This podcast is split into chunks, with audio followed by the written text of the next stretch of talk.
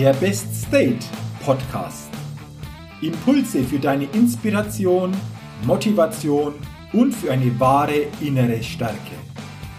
Der Podcast ist für alle Menschen, die mehr aus sich, ihren Erlebnissen, ihren Ergebnissen und ihrem persönlichen und beruflichen Leben machen wollen, die immer wieder ein ganz besonderes Ausrufezeichen in ihrem Leben setzen wollen. Mein Name ist Jürgen Zwickel und ich freue mich sehr, dass du heute mit dabei bist. Also, los geht's!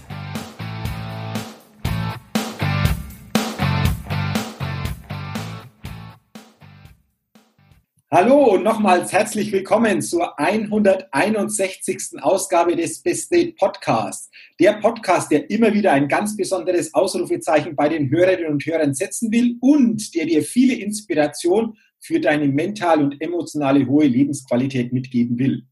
Und ich bin mir heute absolut sicher, dass du viele Impulse, viel Inspiration aus dieser Podcast-Folge mitnehmen kannst, denn heute begrüße ich wieder einen ganz besonderen Interviewgast. Und meinen Interviewgast habe ich selbst vor ja, über zehn Jahren kennengelernt. Ich kann mich heute noch erinnern an unser erstes Coaching, das mir wahnsinnig viel gebracht hat auf meinem bisherigen Weg. Deswegen freue ich mich heute ganz besonders, dass er in meinem Podcast ist. Herzlich willkommen, Michael Rossier. Michael, schön, dass du dir heute die Zeit nimmst für unser Gespräch. Jürgen, ich freue mich. Wer dich noch nicht kennt, will ich dich einfach ganz kurz vorstellen. Du bist Keynote-Speaker, du bist äh, Trainer für Rhetorik, für Medientraining, Kommunikationstraining, Sprechertraining. Michael, wenn ich dich jetzt fragen würde, wie würdest du dich selbst in einem Satz beschreiben, was du magst? Was würdest du denn da sagen? Menschen in der Öffentlichkeit ein besseres Bild abzugeben. Das wäre ein Satz. Ja, mehr hast du mir nicht erlaubt. Ja, okay, genau. Aber du hast ja klar auf den Punkt in einem Satz geantwortet. Und ich habe es gerade schon in der Anmoderation ähm, gesagt. Ähm, mir ist es die letzten Tage so bewusst geworden. 2009 habe ich dich kennengelernt in einem persönlichen Coaching. Ich war bei dir und diese Zeit, dieser halbe Tag war für mich schon wow. Also was ich da gelernt habe, was du mir mitgegeben hast, auch die letzten Jahre immer wieder hatten wir Kontakt. Und das hat mir sehr geholfen. Und äh, deswegen lass uns doch heute vor allen Dingen auch mal darüber sprechen, wie jeder für sich in der täglichen Kommunikation einfach Dinge mitnehmen kann, die ihn in bestimmten Situationen manches erleichtern oder er auch, wie du sagst, anders dann rüberkommt. Äh, spannend ist aber auch ja dein Werdegang, weil du bist ursprünglich ja Schauspieler, Schauspielschule besucht, Regisseur gewesen und hast dann später erst so den Weg dahin gefunden, was du heute machst. Wie kam es dazu, das dann so zu verändern, aus der Schauspielerei so quasi in den Bereich des, des Trainings der Vorträge zu gehen? Also das wirkt so, als wenn da viele Ecken und Kanten, dabei war das eigentlich ganz gerader Weg. Ich wollte Kabarettist werden, schon immer. Ja, also das hat mich schon immer mit 15 wusste ich, ich will mal Kabarett machen, ich will vielleicht singen, äh, Chansons sagen. Und meine Mutter hat nur gesagt, nein, dann muss auf eine Schauspielschule gehen. Habe ich gesagt, muss ich? Hat sie gesagt, ja, wenn du jetzt in einem Kabarett die Karten abreißt, die können nach zwei Tagen nicht mehr auf dich verzichten, äh, das ist nicht der richtige Weg. Und dann bin ich auf eine Schauspielschule gegangen, dann habe ich dann wirklich die Technik gelernt, habe ich gelernt, wie man das alles macht. Ich habe klassische Theaterstücke, ich habe Komödien gespielt, aber dieses mit dem Kabarett war natürlich immer im Hintergrund. Und ich behaupte, dass ich heute Kabarettist bin, ich werde noch ein bisschen anders bezahlt. Das heißt, ich stehe auf Bühnen und rede über Kommunikation, aber ich tue das ein bisschen pointiert. Ich tue das ein bisschen so, dass man möglicherweise über sich selber lacht, vielleicht sich selber wiedererkennt und möglicherweise daraus was lernt. Das heißt, ich spiele heute mein eigenes Stück, mein eigenes Kabarettprogramm und das ist natürlich ein bisschen, wie soll man sagen, attraktiver als jetzt Shakespeare zu spielen. Das war mir mal ganz wichtig, das habe ich gemacht und das war gut. Aber heute ist es ein anderer Weg. Ich stehe alleine auf der Bühne, ich spiele meinen Text äh, zu meinen Bedingungen. Äh, ich sitze nicht im Tourneebus, sondern alleine. Und natürlich ähm, ist der Kabarettaspekt, also der lustige Aspekt, nur ein kleiner Teil geworden, weil ich habe inzwischen gemerkt, dass die Leute was mitnehmen wollen, sie wollen was lernen und sie wollen eben nicht nur unterhalten werden. Also kann ich absolut bestätigen, was du sagst. Äh, ich habe dich ja auch schon selbst einige Male erlebt und es ist immer wieder faszinierend, wie du bestimmte Themen dann einfach auch sehr, sehr gut in deiner Art vermitteln kannst. Und wer von euch, liebe Hörerinnen und Hörer, äh, den Michael noch nicht gesehen hat, also guckt ihn mal an, guckt mal, wo ihr die Möglichkeit habt, weil das ist immer wieder inspirierend und, und sehenswert. Ähm, Michael, du hast das vorher schon gesagt, du unterstützt Menschen, dass sie in der Öffentlichkeit einfach besser ankommen. Ähm, das ist sicherlich ein breites Feld. Aber lass uns doch heute mal genauer drüber reden, wie jeder von uns, äh, der immer wieder auch mal vor Gruppen steht, vor kleinen Gruppen, aber mal vor größeren Gruppen, im beruflichen zum Beispiel auch, gibt es immer wieder die Situation, dass jemand mal zu präsentieren hat oder sich auch mal selbst vorzustellen hat, was ich da machen kann. Ähm, oder das mal anders machen kann, wie es für gewöhnlich eben so läuft. Ähm, welche Möglichkeiten gibt es denn da? Welche Tipps und Impulse kannst du denn heute da uns allen mitgeben? Wenn man ein Rhetorikbuch aufschlägt oder in einen Rhetorikkurs geht, dann geht es meistens darum, dass die am Anfang sagen, also ihr müsst eine ganz brillante Rede halten, ihr dürft nicht nervös sein, ihr müsst die Hängen in einer bestimmten Weise halten und in einer bestimmten Weise hinstellen. Das heißt, es wird immer gleich für die Nationalmannschaft trainiert. Und ich finde das ein bisschen gemein Menschen gegenüber, die damit weniger Erfahrung haben. Wie wäre es mit dem Gedanken, dass man auf der Bühne nichts falsch machen kann? Wirklich gar nichts? Man kann die Hände in die Hosentasche stecken. Das ist nicht ganz so gut, weil man die Hände nicht sieht. Man kann sich verheddern, man kann oft genau sagen oder man kann mit dem Finger pieksen. Das ist alles nicht so ideal, das geht besser.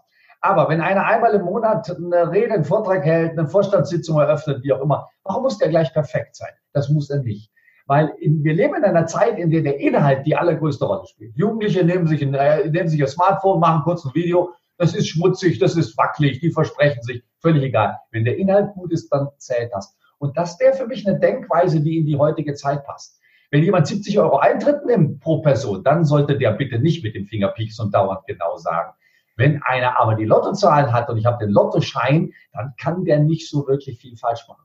Es gibt nach Seminaren oft Menschen, die sagen, Herr Boskier, dass Sie mir erlaubt haben, die Hände in die Hosentasche zu Ich sage, was heißt erlaubt? Müssen Sie von mir, ja, ich bin so beruhigt, ich, ich, ich, mache das am Anfang furchtbar gern, weil ich so nervös bin. Ich, wenn Sie so nervös sind, dann tun Sie beide Hände in die Hosentasche. Das sieht nicht besonders vorteilhaft aus. Aber wenn die Nervosität dadurch weggeht, wenn es dadurch einfacher wird, super. Und wenn Sie es zehnmal gemacht haben, dann nehmen wir mal die erste Hand aus der Hosentasche und beim 15. Mal nehmen wir die zweite Hand aus der Hosentasche.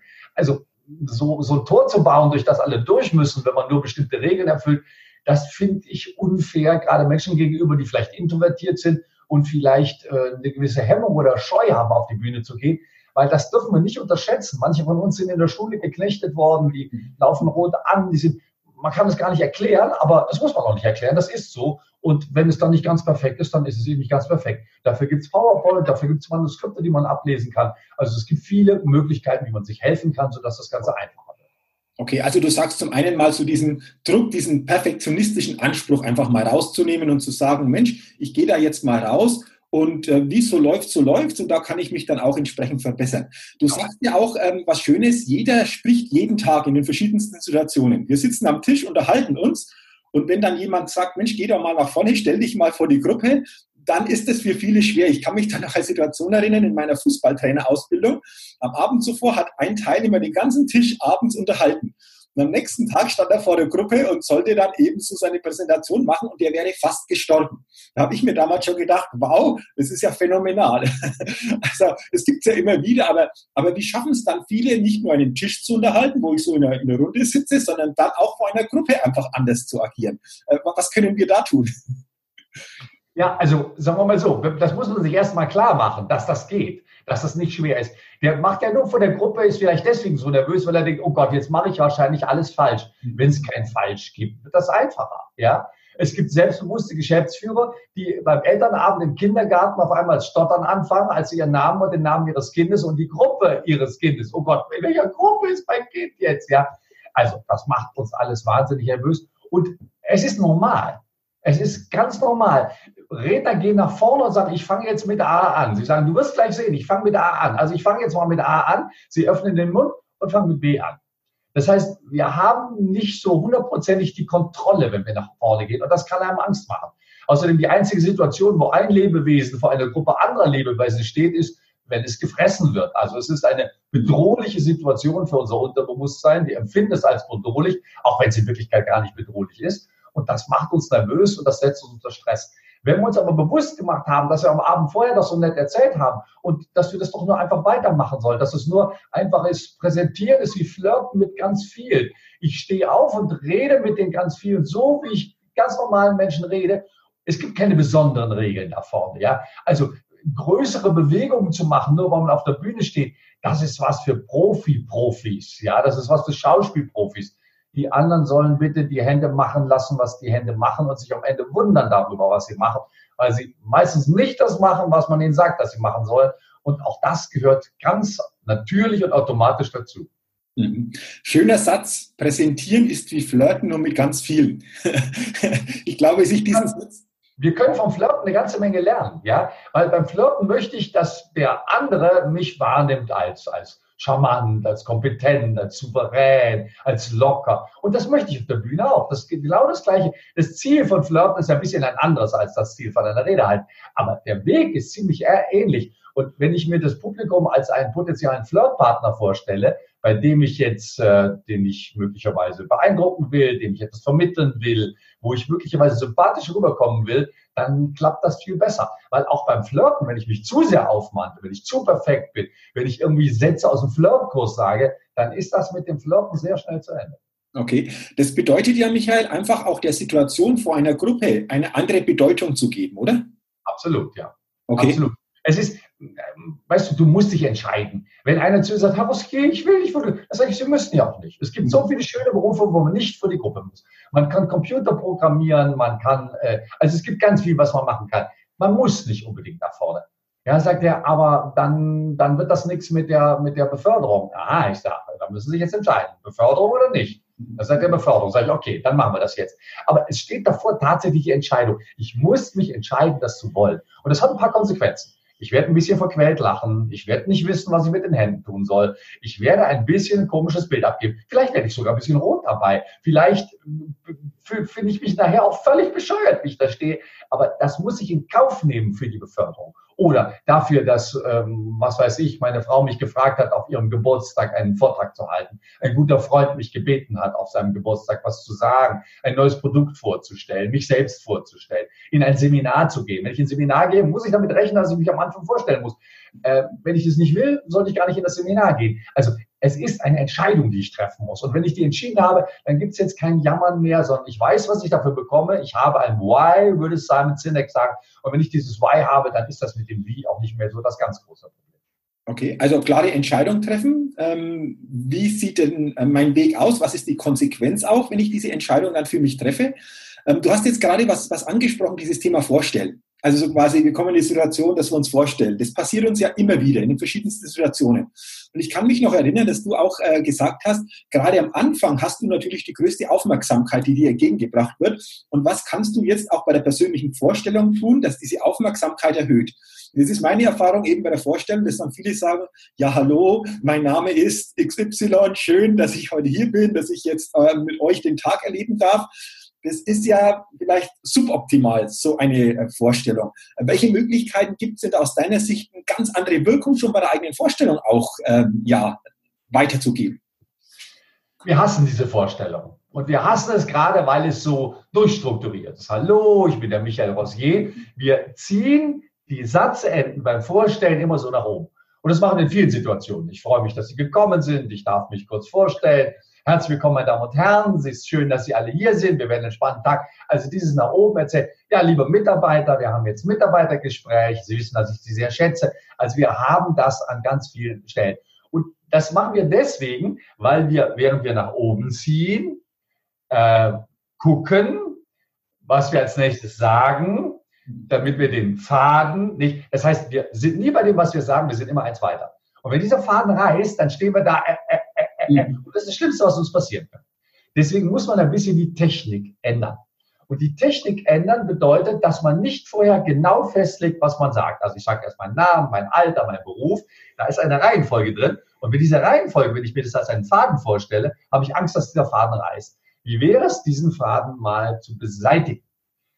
Wenn wir privat eine Geschichte erzählen, ich frage dich, wie war dein letzter Urlaub? Ich frage dich, wie war dein letztes Seminar? Was machst du morgen? Was hast du gestern gemacht? Dann kann es sein, dass wir das mehreren Menschen erzählen. Aber wir erzählen es nicht immer gleich. Und wir fangen vor allen Dingen nicht vorne an. Wir fangen unsere Urlaubserzählung nicht mit dem Flughafen an. Das machen wir für Papi und Mami. Für alle anderen fangen wir das nicht so an. Wir fangen vielleicht mit dem Wichtigsten im Urlaub an oder mit dem Schrecklichsten. Du stell dir vor, mein Koffer ist nicht mitgekommen. Das war ein Theater, kannst du. Also wir fangen woanders an. Und wenn wir Geschichten erzählen, dann kann man sich die Geschichte als einen Stern vorstellen, den man drehen kann. So, und jetzt nehmen wir mal an, ich war in Irland zum Angeln, es war schlechtes Wetter, äh, meine Frau war dabei, aber wir waren ganz glücklich zu zweit und das Essen in Irland hat mir nicht geschmeckt. So, jetzt habe ich ein paar Aspekte von diesem Urlaub. Wenn jetzt jemand von Essen anfängt, dann kann ich mit dem, mit dem Stern Essen, mit dem Strahl Essen andocken und sagen, der sagt zum Beispiel, ah, ist Essen, ja, ich war jetzt in Irland, da hat mir das Essen auch nicht geschmeckt. Ja, wir waren angeln und es war nicht ganz so schönes Wetter, aber meine Frau und ich haben uns super verstanden. Wir haben das echt genutzt. Das heißt, dieses Essen ist die Möglichkeit, diese Geschichte jetzt zu erzählen. Es ist der nächste Tag. Jemand erzählt, dass er furchtbar gern jagen geht und ich erzähle vielleicht, dass ich angeln gehe und erzähle wieder die Irland-Geschichte, aber ich erzähle sie ein bisschen anders. Das heißt, ich habe die Erfahrung gemacht, dass wir private Geschichten immer ein bisschen verändern. Wir verändern die Reihenfolge. Und deswegen wäre meine, mein Vorschlag beim Vorstellungsgespräch oder in der Vorstellungsrunde einfach nicht so anzufangen, wie man sonst anfängt, sondern mal anders anzufangen. Ja, und zwar nicht mit dem, den Namen soll man sagen, aber den könnte, man könnte ihn auch zum Schluss sagen. Mhm. Man könnte auch sagen, ja, die meisten Menschen, wenn die hören, was ein Sprechtrainer ist, dann sagen sie, was ist ein Sprechtrainer? Ja, ich helfe Menschen in der Öffentlichkeit besser rüberzukommen. Sie haben zum Beispiel ein Interview oder Sie machen. Jetzt stelle ich mich vor und zum Schluss sage ich so, und jetzt werden Sie sicher fragen, der Typ hat seinen Namen noch gar nicht gesagt. Ich heiße Michael Rossier. Das prägt sich jetzt nochmal anders ein, als ich das, als ich das einprägen würde, wenn ich es am Anfang gesagt hätte, weil die Reihenfolge anders ist, weil die Reihenfolge aufmerksam macht, weil die Reihenfolge ähm, ein bisschen mehr Aufmerksamkeit schafft bei den anderen, weil es eben nicht so durchhörbar ist, sondern weil ich ein bisschen anders bin. Und das nenne ich Sternsystem. Das heißt, ich schreibe mir das, was ich sagen will, in einem Stern auf und beginne zum Üben immer woanders. Und wenn ich hängen bleibe, beginne ich bei dem, wo ich gerade hängen geblieben bin. So, und wenn ich eine Rede von zehn Minuten halte, dann habe ich fünf Sterne oder sechs Sterne.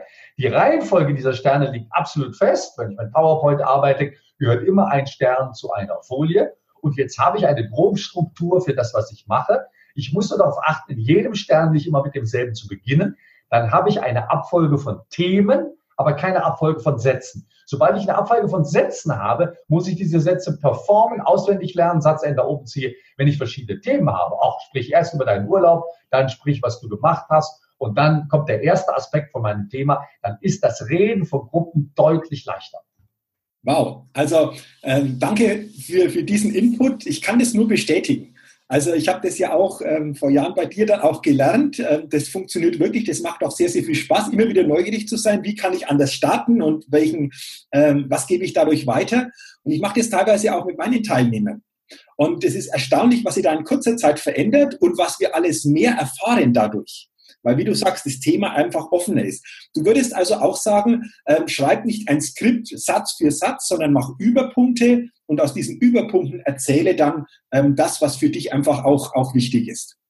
Also äh, ich bin sehr großer Feind von, von, von Mindmapping oder, oder Brainstorming. Ja, ich fächere ein Thema mal auf und wenn ich eine Mindmap habe, habe ich verschiedene Knotenpunkte, die bringe ich in der Reihenfolge und los geht's. Es gibt eine Dramaturgie, die sich in meinen Augen sehr bewährt hat, die man im Einzelnen ein bisschen abwandeln kann. Aber mein Tipp ist immer, mit der schlechten Situation anzufangen. Das heißt, es gibt ein Problem beim Zuschauer, es gibt eine schlechte Situation in meinem Leben, es gibt etwas, was ich erzählen muss, ja. Ähm, es gibt etwas, was nicht so ist, wie es sein soll. Damit fange ich an und damit hole ich meine Zuschauer ab. Kennt ihr das?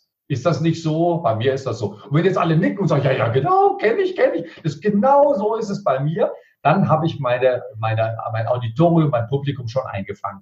Je mehr nicken, je mehr sagen, das kenne ich sehr, sehr gut, desto einfacher wird es. So, und jetzt kommt die positive Situation. Wie wäre es, wenn es so wäre? Wäre das nicht geil, wenn man das so machen könnte? Ja, das wäre, also wenn es so wäre, mein Gott, ja. Jetzt kommt, jetzt male ich den Himmel und jetzt zeige ich, wie es sein könnte. Und das Ziel muss so sein, dass es sich lohnt. Wenn jetzt jeder sagt, ja, das wäre ein Ziel, also für das Ziel würde ich einiges in Kauf nehmen. Ja, genau, das ist ein Ziel, was wir, so. Und das zweite ist die gute Situation. Und jetzt kommt ganz automatisch die Frage, ja, Michael, wie komme ich denn dahin? Wie mache ich denn das? Was muss ich denn da tun? Und jetzt kommen die Schritte, jetzt kommt der Plan, jetzt kommt der Weg, wie man dahin geht. So, und wenn es dazu eine Theorie gibt, einen, einen Hintergrund, eine Untersuchung, dann ist die das Letzte. Weil die Untersuchung interessiert mich erst, wenn ich kurz davor bin, den Weg zu gehen. Ja, also mich interessieren nicht alle Arzneimittel, die mir der Arzt verschreibt. Mich interessieren nur die, die ich wahrscheinlich nehmen werde. Ja?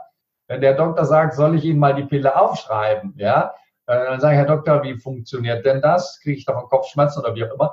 Aber es funktioniert eben nicht am Anfang. Äh, ein Arzt, der in der Diagnose anfängt mit dem, was in meinem Körper passiert, hat es nicht verstanden. Nee, ich will erst wissen, was ich habe, welche Krankheit. Der Doktor kommt Sie auf den Punkt, ja.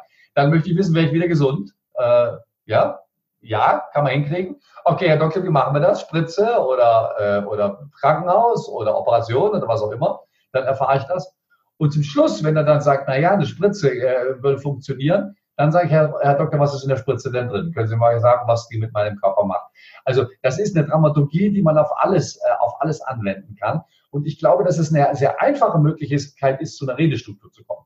Das kann sein, dass sich das in der Rede immer wiederholt. Es kann sein, dass es ein großes Problem, Lösung, Weg und Theorie ist. Das ist von Rede zu Rede ein bisschen unterschiedlich.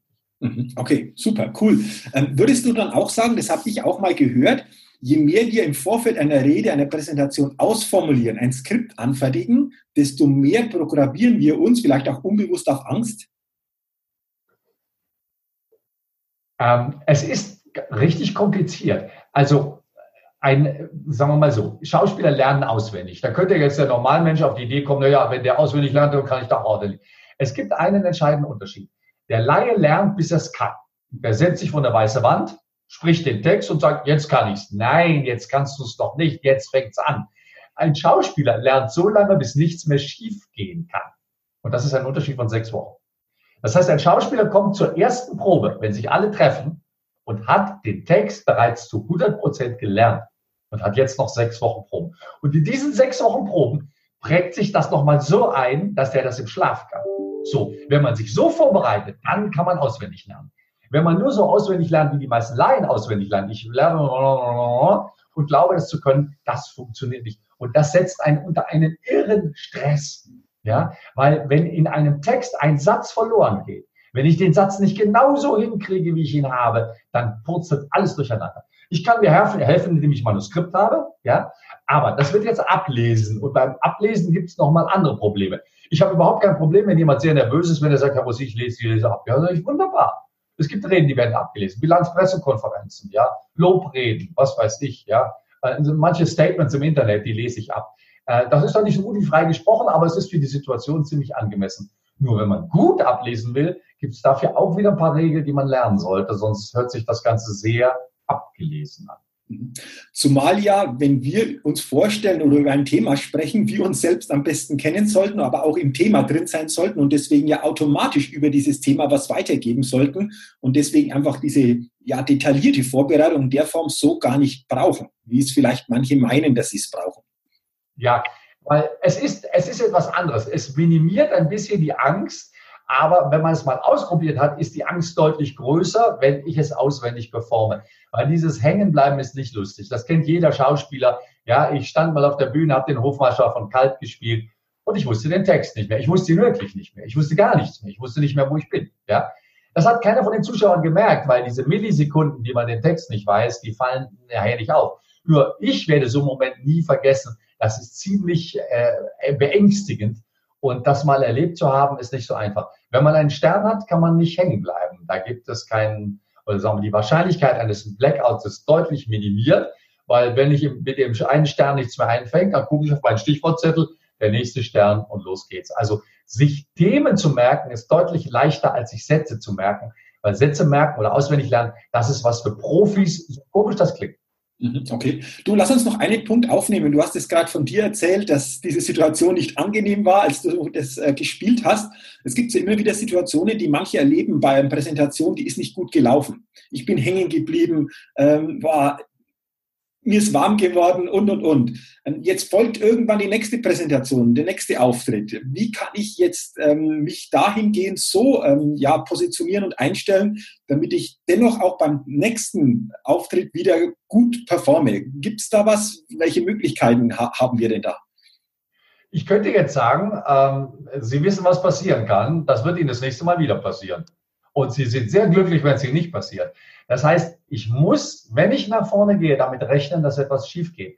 Es wäre vermessen zu sagen, dass da nichts schief geht. Es geht immer irgendetwas schief. Und ein Versprecher ist das wenigste. Ein Versprecher, Junge, wenn du dich versprichst, stört mich das nur, wenn es dich, dich auch stört. Wenn du jetzt rot anläufst und sagst, oh, jetzt habe ich mich versprochen, der arme Kerl, mach doch mal weiter. Ja? Äh, wenn du sagst, meine Damen und Herren, das war jetzt der Versprecher des Jahres, ich hoffe, Sie nehmen ihn nicht so ernst, dann sage ich super souverän. Also ähm, ich kann ein bisschen in die Seele eines Menschen gucken, wenn ich ihn in einer Situation erlebe, in der er nicht perfekt ist. Perfektion schafft Aggression. Und das ist etwas sehr Schönes. Ein perfekter Verkäufer ist furchtbar. Ein Verkäufer, der sympathisch ist und dann auch mal eine Bestellnummer verwechselt oder gerade mal seinen Kugelschreiber nicht wiederfindet, herrlich, super schön. Ja? Also diesen Perfektionismus mögen wir gar nicht. Und wenn man erkennt, dass dieser Perfektionismus etwas ist, was einen eher unsympathisch macht, und dass die nicht perfekte Präsentation etwas ist, was im Grunde vielleicht hilft, eine Verbindung zum Zuschauer herzustellen, dann wird es vielleicht nicht mehr ganz so schlimm. Äh, aber natürlich heißt das nicht, dass man nicht proben sollte. Man heißt es nicht, dass man sich vorbereiten sollte. Ich bereite mich sehr vor auf jeden Vortrag, besonders auf die englischen Vorträge. Da investiere ich sehr viel Zeit, weil ich finde, wenn die Leute mir ihre Zeit schenken, muss ich auch viel Zeit investieren. Aber ich weiß, dass etwas schiefgehen wird. Ja, ich habe einen TED-Vortrag über dieses Sternsystem auf Englisch im Internet, der war für mich nicht so einfach. Ja, äh, und ich bin, merke in Minute 13, ich bin eigentlich fertig. Ich habe aber 18 Minuten. Das heißt, ich muss etwas vergessen haben. Ich weiß aber in dem Moment nicht was. In diesem Fall hatte ich zwei Notsterne, ja, wo ich genau wusste, die machst du nur, wenn du noch Zeit hast. Ich hatte Zeit und habe die Notsterne gemacht. Und in dem Moment, wo ich von der Bühne ging, da wusste ich, was ich vergessen hatte, aber nicht in dem Vortrag. Das heißt, so what? Ich habe mich zwei Tage geärgert, du hast mal schöne Pointen ausgelassen, aber der Vortrag ist rund und für den Zuschauer kommt das Gefühl rüber, das ist ein ganz runder Vortrag, wo, wo der wirklich weiß, wovon er redet, dass dazwischen eine kleine Stelle ist, wo ich ein bisschen improvisiere, um dann auf etwas zu gehen, was ich von Anfang an eigentlich gar nicht sagen wollte. Das merkt keiner. Zumal ja das Publikum nicht weiß, was du sagen wolltest. Genau. ähm, dabei. Ja, genau. Du lass uns doch noch über eine Aussage, die ist mir auch haften geblieben, ähm, in unseren Coachings von dir nochmal genauer drauf gucken. Du sagst, das Konkrete schlägt das Allgemeine. Ja. Ähm, das ist etwas, was mich ständig begleitet seit der Zeit und ich merke einfach, wie viel mehr Potenzial in diesem Satz dann drinsteckt. Aber äh, was verbirgt sich da genau dahinter? Dass wir das einfach auch nochmal besprechen, weil ich glaube, das ist auch ein ganz wichtiger Punkt. Also machen wir ein albernes Beispiel du hast gestern ein paar gute Freunde zu Besuch gehabt und ich sage, Jürgen, wie war es gestern? Ja, wir saßen gestern in fröhlicher Runde bei alkoholischen Getränken und ein paar Knabbereien zusammen und haben einen weiten Bogen gespannt von der amerikanischen Außenpolitik bis zur deutschen Innenpolitik. Das ist schwer, sowas zu erzählen. Es ist politisch jetzt genau richtig. Das ist genau das, was gestern passiert ist. Da ist alles drin, aber es ist langweilig. Ja? Wenn ich das versuche, konkreter zu machen, ist es nicht nur leichter zu erzählen, sondern leichter zu verstehen. Jo, wie war es denn gestern? Ja, ich hatte gestern fünf von meinen alten Schulfreunden da und wir haben fünf Flaschen Rioja gepichelt und zwar vom Feinsten. Es war köstlich, ja. Ich habe viel zu viel Chips gegessen, die hätte ich nicht essen sollen. Und die Themen gingen so von dem, was Herr Trump macht, bis zu dem, was gerade in deutschen Gesundheitspolitik los ist. Es war herrlich und ich habe lange nicht mehr so einen schönen Abend erlebt. Ja? Ähm, so würden wir das erzählen, wenn wir nicht darüber nachdenken würden. Und mein Tipp ist, es möglichst konkret zu machen. Es gibt einen, einen Journalistentrainer, der heißt Wolf Schneider, den ich sehr verehre, von dem habe ich alle Bücher gelesen. Und der sagt, schreiben Sie nicht, auf dem Jahrmarkt war wenig los. Schreiben Sie, die Großverkäufer spielten bei leichtem Nieselregen Skat. Ein müder Knirps drehte auf dem Kettenkarussell seine Runden und die Rostbratwürstchen verbrutzelten langsam. Und in vielen Vorträgen, die ich coache, sagen, wo sind deine Rostbratwürstchen? Da brutzelt ja gar nichts. Lass doch mal Rostbratwürstchen. Und dann fällt den Menschen so viel ein. Ja, ähm, ich hatte mal einen, einen Bankvorstand, einen großen Bankvorstand, der sagte, Herr Rossi, ich kann nicht reden. Ich sage, wunderbar, das werden wir jetzt mal überprüfen. Wir hatten ein Kino gemietet, ich hatte eine Filmcrew dabei, die haben den aufgenommen. Sagt Herr Rossi, war ich schlecht? Ich sage, Sie waren schlecht. Aber ich sage ganz ehrlich, das, was Sie da sagen, wollen Sie gar nicht sagen. Nee, sagt er, dieses ganze Management, bla bla von Kernkompetenz und unterwegs sein. Ja, ich hasse das. Ich sage, was wollen Sie denn erzählen? Ja, sagte, als ich 22 war, da habe ich mit meinem jetzigen Vorgänger in München am kleinen Hesseloher See gesessen. Und wir haben mal so gesponnen, was wir machen würden, wenn wir in dieser Bank eins zu sagen haben. Dann würden wir viele Dinge anders machen.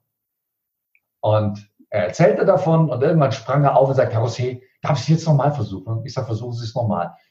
Und er hielt eine hinreißende Rede, indem er uns von diesem Gespräch am kleinen Hesselohr erzählte, wo vor 20 Jahren er so viele Ideen hatte, die er heute umsetzen kann und an denen er sich, an die er sich heute noch erinnert. Das wäre sehr berührend, das war sehr emotional. Und das Schöne ist, es war viel einfacher für ihn als die ganze Kernkompetenz und das Unterwegssein, weil er aus den allgemeinen Ideen, die er für die Zukunft hatte, eine ganz konkrete Geschichte ausgesucht hat. Mhm. Also das heißt, weg vom Oberflächlichen, mehr hineinzoomen und wirklich dann die auch kleinen Dinge stärker beleuchten, weil die können wir uns vorstellen, da können wir uns äh, im Kopf so einen Film auch vorstellen und dadurch sind wir natürlich näher dran und emotional auch stärker berührt. Genau. Also ihr habt gestern Abend, nehmen wir an, das Essen hätte stattgefunden, nicht nur Rioja getrunken. Einer hat auch ein Glas Grapefruitsaft getrunken und Wasser für alle gab es natürlich auch. Und zum Schluss habt ihr noch einen Krapper getrunken. Das habe ich jetzt unterschlagen. Ja, also wenn man politisch korrekt sein wollte, müsste man Wasser und Krapper und Grapefruitsaft dazu nehmen. Aber das muss man sein. Wenn man fesselnd sein, fesselnd sein will, wenn man die zum Publikum kriegen will, darf man nicht immer politisch korrekt sein, weil das politisch Korrekte ist da nicht immer hilfreich. Mhm. Cool. Ähm, ich gucke gerade ein bisschen auf die Zeit, weil wir könnten wahrscheinlich den ganzen Vormittag uns unterhalten. Was wir auch noch mal tun können. Ja, das genau, können wir, können wir gerne machen. Äh, mir, ist, mir ist noch eines jetzt wichtig. Du hast für mich so eine schöne Botschaft, die du ähm, zumindest, wie ich äh, mich erinnern kann, auch bei deinen Vorträgen am Ende sehr, sehr häufig setzt oder grundsätzlich setzt. Ähm, werden sie, wer sie sind? Das finde ich sehr, sehr schön. Ähm, ähm, ich stelle mir dann die Frage, wie wissen wir, wer wir sind und wie können wir das werden, wer wir sind? Ich nehme dieses Werden, wer wir sind, als einen lebenslangen Prozess. Mhm. Lebenslang entscheiden, bin es wirklich ich, muss das wirklich sein? Ja, ähm, der Dieter Lange erzählt diese wunderbare Geschichte, wo ein Regisseur den Oscar bekommt und er hält die er hält das Time Magazine mit seinem eigenen Foto gegen den Himmel und sagt, reicht das, Dad? Also er hat irgendwie gemerkt, sein ganzes Leben hat er eigentlich damit verbracht, seinem Vater, den es gar nicht mehr gibt, gefallen zu wollen. Was gehört zu uns und was gehört nicht zu uns? Das ist ein lebenslanger Prozess. Muss ich wirklich beim Reden die Hände in Gürtelhöhe halten, weil mir das jemand gesagt hat? Kann ich nicht ein Seminar besuchen und nach dem Seminar überlegen, was passt zu mir, was ist gut für mich und den Rest lasse ich weg. Und bei den meisten Menschen ist es so, dass je älter sie werden, desto gelassener werden sie, desto ruhiger werden sie, desto weniger Vorschriften befolgen sie, desto mehr gehen sie ihren eigenen Weg. Und das kann etwas sehr Befriedigendes und etwas ich habe mal, hab mal ein Seminar für Professorinnen gegeben und die hatten einen Tag PowerPoint gelernt und dann einen Tag bei mir, wie man präsentiert. Und ich sagte zu Frau Professor, Doktor, ich sage, ist das nicht albern, was Sie da machen? Dann sagt sie, ja, das habe ich auch gesagt. Ich sage, wie, das haben Sie auch gesagt? Ja, das habe ich der Trainerin gestern auch gesagt, dass das albern ist. Ja, aber ich sage, Sie haben es gemacht. Ja, sagt sie, und da schäme ich mich dafür. Ja, das heißt, wie wäre es einfach selber zu entscheiden, was ich mache und was nicht? Rumzugucken, sich alles anzusehen, Seminare zu besuchen, Podcasts zu hören und sich die Nuggets rauszugucken, die für einen passen. Und dann werde ich immer mehr ein Stückchen, wie ich bin. Und ich habe das von der Christine Weiner gelernt, eine sehr geschätzte Kollegin, die sagt, machen Sie doch morgens mal auf und gucken Sie sich mal um, wie ihr Leben ist. Aha, mit demjenigen bin ich also verheiratet, der daneben mir liegt. Aha, das ist meine Bettwäsche. Aha, das ist die Wohnung, in der ich wohne. Aha, das ist also mein Auto. Und mal überprüfen, will ich das alles? Ja, muss ich so eine dicke Kiste fahren oder muss ich sie nicht fahren? Oder habe ich vielleicht mal Lust auf eine dicke Kiste, habe nur Angst, dass meine Frau sagt, musst du denn jetzt ein Cabriolet kaufen? Ja, ähm, vielleicht ist das ein Prozess, den ich, der mich ein Leben lang begleitet, ein Stückchen mehr immer dazu zu kommen, was will ich eigentlich? Wie traurig sind die Geschichten von Männern, die seit 20 Jahren mal angeln gehen wollen, aber sich nicht trauen, ihrer Familie das zu sagen. Wie traurig sind die Geschichten von Frauen, die sagen, na ja, mit Kindern, da kann man eben nur als Sekretärin arbeiten, was Vernünftiges kann ich ja nicht machen. Wie traurig. Und man kann jeden Tag damit beginnen, ähm, sein Leben zu verändern, was anderes damit zu machen, was man gerne möchte. Wobei wir eins nicht vergessen dürfen. Es gibt manche Menschen, die üben Berufe oder Tätigkeiten aus, wo wir sagen würden, nie im Leben würde ich das machen. Und die sind trotzdem glücklich. Das heißt, das eigene Leben kann ich nur durch meine Brille beurteilen. Und wenn ich durch meine Brille gucke, bin das ich, will das ich, ist das okay, dann ist das eine wunderbare Betrachtungsweise. Und wenn ich da Ja sage, dann macht das eigene Leben deutlich mehr Spaß. Wow. Ja, also Michael, schon jetzt äh, vielen, vielen Dank für deine vielen Impulse, für deine Inspirationen, für viele Gedanken, die, denke ich, da sehr, sehr anregend äh, sind. Und ich bin sicher vielen weiterhelfen.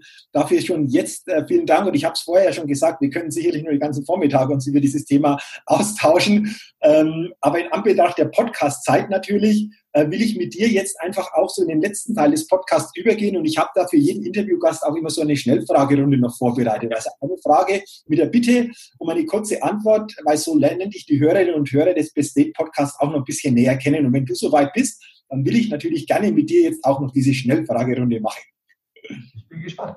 Okay, Michael, dann lass uns äh, starten. Was sind denn aus deiner Sicht deine drei größten Stärken, die du hast? Meine größte Stärke ist, dass ich die Menschen mag. Ich mag einfach andere Menschen und das kommt mir sehr zugute. Ähm, das zweite ist, ich bin fleißig. Erfolg kommt nicht über Nacht. Ich glaube halt, dass ich in meinem Leben schon ganz viel getan, geleistet, gemacht habe und dass sich das irgendwann auszahlt. Ja, jetzt willst du noch was Dritte, Drittes wissen. Ähm, ich glaube, ich bin ein freundlicher Mensch. Ich habe von meinem Vater gelernt, wenn ich mit dem durch die Stadt ging, äh, wie ich die Wurst kriege an der Fleischtheke. Mein Vater hat äh, immer, der wurde am Sonntag bedient im Schreibwarengeschäft. Der hat extra für ihn aufgeschlossen. Also mein Vater war ein Mensch, den in der Kleinstadt am Niederrhein, in der wir gelebt haben, in dem ihn jeder mochte. Und das hat mich sehr beeindruckt, das habe ich von ihm gelernt. Also auch das ist sicher eine Fähigkeit, die mir heute sehr, sehr hilft. Wow, okay, super, vielen Dank. Auf der anderen Seite, Stärken sind das eine. Wir alle haben natürlich auch bestimmte Eigenschaften, wo wir sagen, na ja, das ist so eine Schwäche, das weiß ich auch. Ähm, was ist so eine Schwäche, die du für dich ähm, auch bewusst weißt oder kennst? Ich kann furchtbar schwer loslassen. Ja? Wir waren vor einigen Jahren in, mit einer Gruppe in einem Exit Room. Und der Exit Room bestand aus verschiedenen Zimmern hintereinander. Und ich kann mich erinnern, dass ich immer noch im ersten Zimmer war und sagte, da muss doch was sein, da muss doch, bis einer von den anderen kam und sagt, Michael, wir sind längst zwei Zimmer weiter, könntest du mal mitkommen, hier ist nichts mehr. Und es war tatsächlich nichts mehr. Ich habe nur gedacht, ich gebe hier nicht auf. Also manchmal dieses Beharren, dieses Ich muss doch und ich schaffe das doch, wo man auch mal sagen, jetzt lass doch mal locker, du kriegst es halt dann nicht hin. Dann machst du es halt nächste Woche, dann machst du es halt nicht sofort. Muss das jetzt so perfekt sein? Das ist schon, das ist schon manchmal ziemlich nervig, dass ich so schwer loslassen kann. Aber ich weiß das, ich lächle manchmal über mich und äh, wahrscheinlich wird sich in diesem Leben das nicht mehr so wirklich ändern. Okay. Im Exit bin ich jetzt besser, ja, weil wir spielen dieses Jahr und äh, die Fehler, dass ich so, so ins Marke, so, das hat mir so gemerkt, dass ich jetzt dann deutlich besser spiele und merke, wenn, wenn ich da was nicht rauskriege nach fünf Minuten, versucht es entweder jemand anders oder da ist eben nichts. Okay. Cool. Mhm. Wir sind ja auch die Summe unserer Gewohnheiten. Jeder von uns hat so Gewohnheiten. Gibt es bei dir eine Gewohnheit, wo du sagst, das ist so eine coole Gewohnheit, die ich habe? Äh, ja, ich brauche zwischendurch immer mal wieder mal Zeit für mich. Mhm. Und diese Zeit für mich muss nicht am schönen See, am Ufer, auf einer Bank mit Blick, das auch. Ja, ich wandere furchtbar gerne. Also wenn man in München lebt, einen Tag auf der Benediktenwand und man hat keine Probleme mehr. Also ich nehme mir zwischendurch eine Auszeit. Das kann aber auch äh, in Bonn auf dem Bahnsteig im Nieselregen sein. Das kann auch in einem erster Klasse Sitz mit halbgeschlossenen Augen sein. Das kann auch an der Bushaltestelle im Nirgendwo sein. Das heißt ja, diese kleinen Auszeiten, diese kleinen Möglichkeiten, zu sich zu kommen und sich auf sich zu konzentrieren, die muss man sich einfach nur nehmen. Wir haben viel mehr, als wir denken, weil wir viel Zeit haben, die mit Warten verbringen und mit, mit auf andere warten. Und wenn man die sinnvoll nutzt, dann kann das sehr schön sein und sehr hilfreich sein, so runterzukommen und bei sich zu sein. Mhm. Okay, cool. Mhm. Was ist denn noch so ein großes Ziel, einen großen Wunsch von dir, den du so hast?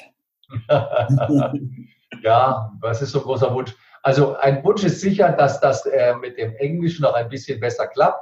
Ich halte zwar englische Vorträge und englische Seminare, aber so zu 100 Prozent sicher bin ich noch nicht. Ich nehme jede Woche Englischunterricht, weil ich das noch ein bisschen besser machen werde. Und das macht mir ziemlich Spaß, dann mal ein englisches Seminar zu geben, Menschen aus der ganzen Welt dabei zu haben. Ja, ich verstehe nicht immer alles, aber da kommt man zurecht. Äh, man versteht auch in der Schweiz nicht immer alles. Also das ist ein schönes Ziel, wo ich immer noch ein bisschen dran arbeite. Und natürlich habe ich immer ein neues Buchprojekt, auf das ich gerade hinarbeite, weil diese Bücher, dieses Bücherschreiben kann einen süchtig machen. Und da gibt es immer noch das aktuelle Projekt und dahinter aber immer noch zwei, drei in der Schlange, wo man sagt, wenn du mal Zeit haben solltest, das wäre auch etwas, wo sich lohnt. Also auch solche Buchprojekt ist etwas, was man machen möchte. Eine Online-Akademie, ja, ich glaube, da träumt im Moment jeder davon, Videos zum Downloaden und so. Also das sind alles Dinge, die mir sehr viel Spaß machen und wo es noch viel für die Zukunft zu tun gibt. Okay, also da ist noch einiges drin an Zielen, an Wünschen. Super. Michael, welcher Wert ist dir besonders wichtig? Oh, das ist schwer. Also ich würde jetzt spontan sagen Ehrlichkeit, aber ähm, hm, also was mir wichtig ist, ist, dass wir, dass wir Menschen, dass wir zusammenhalten, dass wir etwas gemeinsam machen. Also Gemeinsamkeit ist für mich etwas, was ganz wichtig ist. Äh, mit einer Gruppe etwas anfangen, im Team etwas anfangen, sich auszutauschen, sich zu helfen gegenseitig. Weil ich in meinem Leben gelernt habe, dass dieses mit dem Einzelnen ja ganz gut funktioniert und der einsame Wolf, der, aber wir sind kein einsamer Wolf. Wir leben in Gruppen, wir leben in Gemeinschaften. Und diese Gemeinschaft macht viel Arbeit, sich auszutauschen, sich abzusprechen, Teams. Aber das, was da am Ende rauskommt, ist viel schöner. Ja? Ich sage immer, für eine Ehe gibt es zwei Gründe. Der erste Grund ist, guck mal da. Und der zweite Grund ist, weißt du noch? Ja? Äh, ich war jetzt gerade in Denver auf einer großen Speaker-Konferenz und ich war in Denver gar nicht in der Innenstadt, wo ich sage, nee, nee, da fahre ich mit meiner Frau nochmal hin und dann sehen wir uns gemeinsam Denver an. Das Hotel muss sie nicht sehen, aber die Rocky Mountains und äh, Denver und Boulder und was es da alles gibt, das würde ich gerne mit meiner Frau und meinem Sohn angucken und da würde ich gerne nochmal hinfahren. Also dieses in der Gruppe, in der Gemeinschaft etwas zu erleben, das ist ein, ein, ein ganz beglückendes Gefühl und ich denke, das ist einer von meinen ganz großen Werten, dass ich gerne etwas mit anderen zusammen erlebe. Mhm. Cool, sehr cool. Mhm. Michael, jetzt bist du aus meiner Sicht auch ein Meister der Sätze. Du hast viele Sätze schon weitergegeben, hast sicherlich viele Sätze auch schon gehört. Gibt es für dich einen Satz, ähm, der sich bei dir so richtig eingebrannt hat, wo du sagst, das ist somit der wichtigste Satz, den ich für mich gehört habe? Es gibt ein Zitat von Max Frisch, was mir oft, äh, was mir oft ins Gedächtnis kommt. Und der hat gesagt, man muss jemand die Wahrheit wie einen Mantel hinhalten, in den er hineinschlüpfen kann und nicht wie einen nassen Lappen um die Ohren hauen. Mhm. Ich bin manchmal, da sind wir bei meiner zweiten unangenehmen Eigenschaft, ich bin manchmal ein bisschen forsch. Ich renne manchmal rum und sage Leuten, was sie anders machen sollen, was sie nicht tun sollen, was sie besser machen können. Ja, Du sitzt irgendwo, hörst eine Rede und denkst, das macht der völlig falsch. Ja, und manchmal sage ich ihnen dann auch, und das ist verkehrt. Ja, man die Welt verbessern und allen sagen. Ich bekomme so oft ungefragt Tipps und egal, ob die Tipps gut sind oder ob sie schlecht sind, sie sind mir immer unangenehm. Ich ärgere mich immer und das tun andere mit meinen Tipps genauso. Also sich ein bisschen mehr zurückhalten. Wenn man gefragt wird, kann man einen Tipp geben. Ja? Aber man muss den eigenen Kindern nicht dauernd Tipps geben. Du hast den falschen Freund, du hast den falschen Beruf. Wenn die einen fragen, ja, wenn sie einen nicht fragen, geht einem das nichts an. Ja? Äh, wir sehen um uns herum so viele Menschen, die Leben leben, die wir nicht leben leben wollen, die Dinge falsch machen. Und trotzdem rumzurennen und sie alle zu missionieren, ähm, ist nicht mein ehrenwertes Ziel. Das ist falsch. Ja? Ähm, vielleicht kann ich was andeuten und wenn ich gefragt werde, gebe ich eine Antwort. Aber rumzurennen und die Welt zu verbessern, ist für keinen angenehm. Für den, der es tut, nicht, weil der ist ziemlich schnell frustriert. Und für den anderen, der es kriegt, nicht, weil der kriegt unter Umständen was, was gar nicht mit ihm zu tun hat. Mhm. Mhm. Okay, wow, super. Vielen Dank. Ähm, lass, uns, lass uns jetzt mal bei der nächsten Frage noch in die, in die Teenagerzeit zurückgehen. Was war denn so als Teenager dein Lieblingssong? Gab es da einen Song? Ja, also ich habe viel Reinhard May gehört, ja, das hat mit meinem Alter zu tun. Ähm, Reinhard May, ich hatte auch ungefähr dieselbe Stimmlage, das heißt, ich konnte Reinhard May so singen, dass du dachtest, da sitzt jetzt Reinhard May. Und dann habe ich natürlich angefangen, Gitarre zu spielen und äh, wenn du dir vorstellst, ich bin mit dem Rucksack so durch Frankfurt, dann war in dem Rucksack hinten einer von diesen fetten Kassettenrekorder. In dem Kassettenrekorder war eine Reinhard May Kassette. Das heißt, ich habe durch den Rucksack die Reinhard May Musik gehört. Das hat nicht lange funktioniert, weil die Batterien waren sehr, sehr schnell zu Ende damals, ja. Aber Reinhard May war für mich schon etwas, was mir ganz wichtig war, weil der so einen, so einen leisen Anarchismus hatte, der mir sehr gelegen hat und weil die Texte auch sehr viel Bedeutung hatten. Also ähm, das hat eine Zeit lang dann wieder aufgehört. Heute traue ich mich wieder Reinhard May zu hören, weil ich denke, es ist ja völlig egal. Ich entscheide, was ich mache. Und damals waren natürlich meine Freunde, die Supertramp gehört haben oder Genesis, die konnten mit Reinhard May nicht so viel anfangen. Ich habe ja Reinhard May gehört, ich habe Hildegard Knef gehört, ich habe viel Deutsches gehört. Und das ist etwas, was mich im Leben geprägt hat und äh, wo ich sehr viel gelernt habe. Ja? Also zum Beispiel so ein Lied von Reinhard May. Und es passt, was ich mir denke, auch wenn ich mich sehr beschränke, nicht auf einen Knopf an meiner Brust. Also ich könnte die jetzt schon lange zitieren, weil da viele Sätze sind, die ich nicht nur musikalisch summe und singe, sondern die auch inhaltlich mich immer zum Nachdenken gebracht haben. Okay, es war also nicht nur die Musik an sich, sondern auch der Text, der ja. auch eine gewisse Tiefe ähm, mit auch. Okay. Ja. Ähm, noch eine Frage, du hast schon angesprochen, Buchprojekte warten oder das nächste Buch wartet schon. Stell dir mal vor, du schreibst deine eigene Biografie. Aus heutiger Sicht, welchen Titel würdest du deiner eigenen Biografie denn geben? Ja, die sieben Leben des Michael Rosier. Ah, okay. Ich nicht, und ich weiß nicht, ob sieben Leben sind, vielleicht sind es auch acht oder neun, ist ja nicht, noch nicht zu Ende. Aber ich habe wirklich ein Leben gelebt, was du in Teile schneiden kannst, die miteinander nichts zu tun haben. Ja? Eine sehr behütete Kindheit am Niederrhein. Ähm, dann kam eine sehr aufregende Zeit, in der ich Jugendarbeit gemacht habe, katholische Jugendarbeit. Ich habe es bis zum Diözesanleiter gebracht. Das war eine völlig atemlose, verrückte Zeit mit Schulungen. In allen Urlauben war ich unterwegs. Ich habe mit VW-Bussen bin ich bis zum Nordkap gefahren. Im Jahr haben 2000 Jugendliche mit mir Urlaub gemacht. Dann kam der Cut Schauspielausbildung in München, ja. Und so könnte ich mein Leben in einzelnen Punkten durchgehen, die völlig andere Leben sind, mit völlig anderen Freundschaften, mit völlig anderen Menschen. Und ähm, das, mein Leben hat sich ein paar Mal um 180 Grad gedreht. Und das ist vielleicht das Besondere an meiner Biografie, dass es nicht so linear ist, sondern dass ich ganz oft nochmal völlig neu wieder angefangen habe. Mhm, okay, sehr interessant. Jetzt bin ich auch noch gespannt. Ähm, drittletzte Frage. Du fährst einen Fahrstuhl nach oben oder nach unten und jetzt bleibt der stehen. Technisches, technische Gründe. Und jetzt ist die Chance natürlich, mit jemandem im Fahrstuhl die Zeit zu nutzen, um sich da austauschen zu können. Wenn du jetzt diese Situation hättest, wen würdest du dir denn gerne dann im Fahrstuhl wünschen? Also, da kann man natürlich sagen, Barack Obama, das wäre natürlich klasse.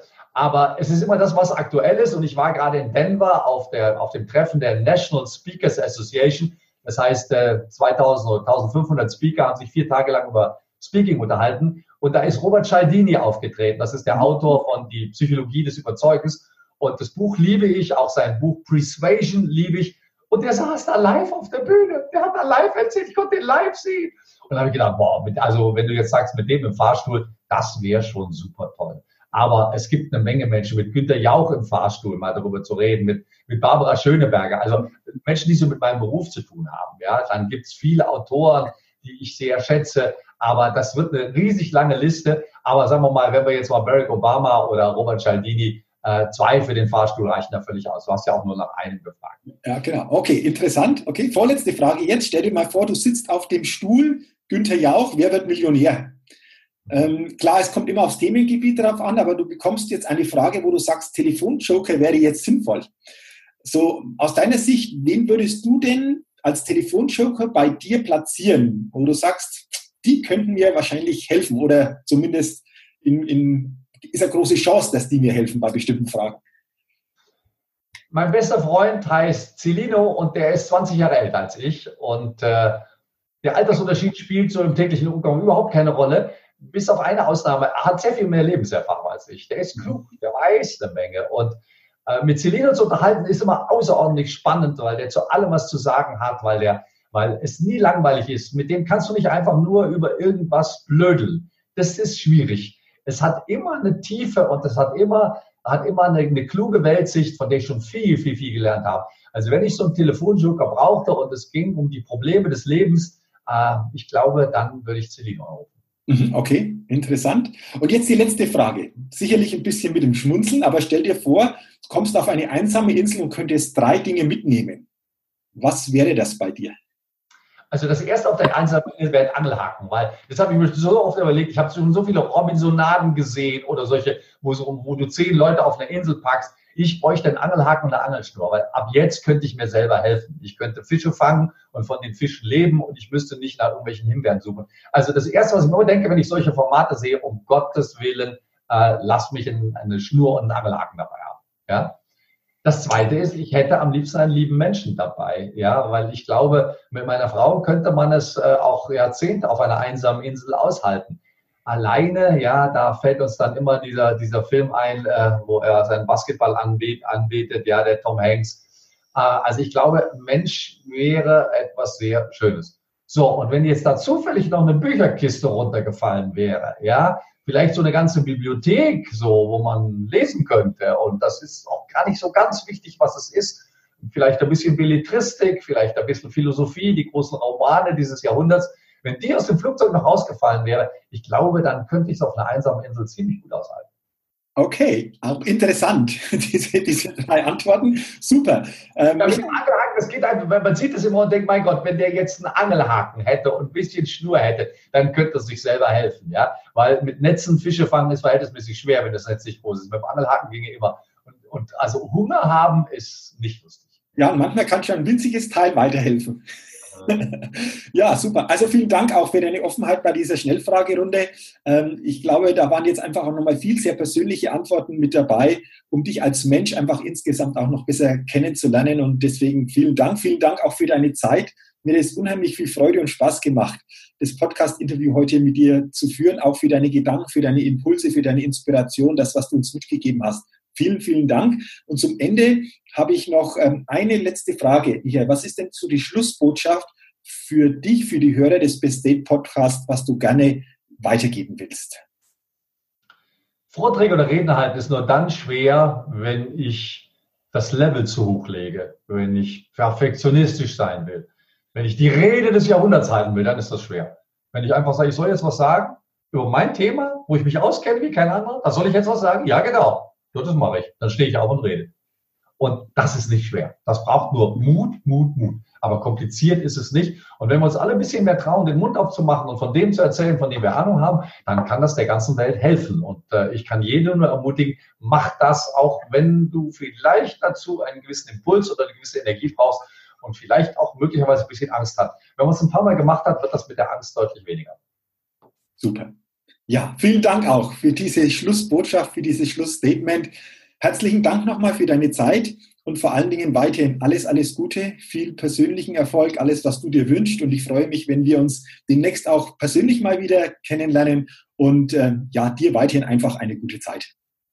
Hat viel Spaß gemacht. Danke dir. Vielen Dank, Michael. Ja, vielen Dank auch an euch, dass ihr heute in diese Podcast-Folge hineingehört, hineingeschaut habt. Ähm, ich freue mich natürlich, wenn ihr viel für euch mitnehmen könnt, viel umsetzen könnt und da euren persönlichen Erfolg ja wieder ein Stück weit optimieren könnt und vor allen Dingen dann auch in der Öffentlichkeit noch besser dastehen könnt mit diesen Impulsen, wie ihr es bisher sowieso schon gemacht habt.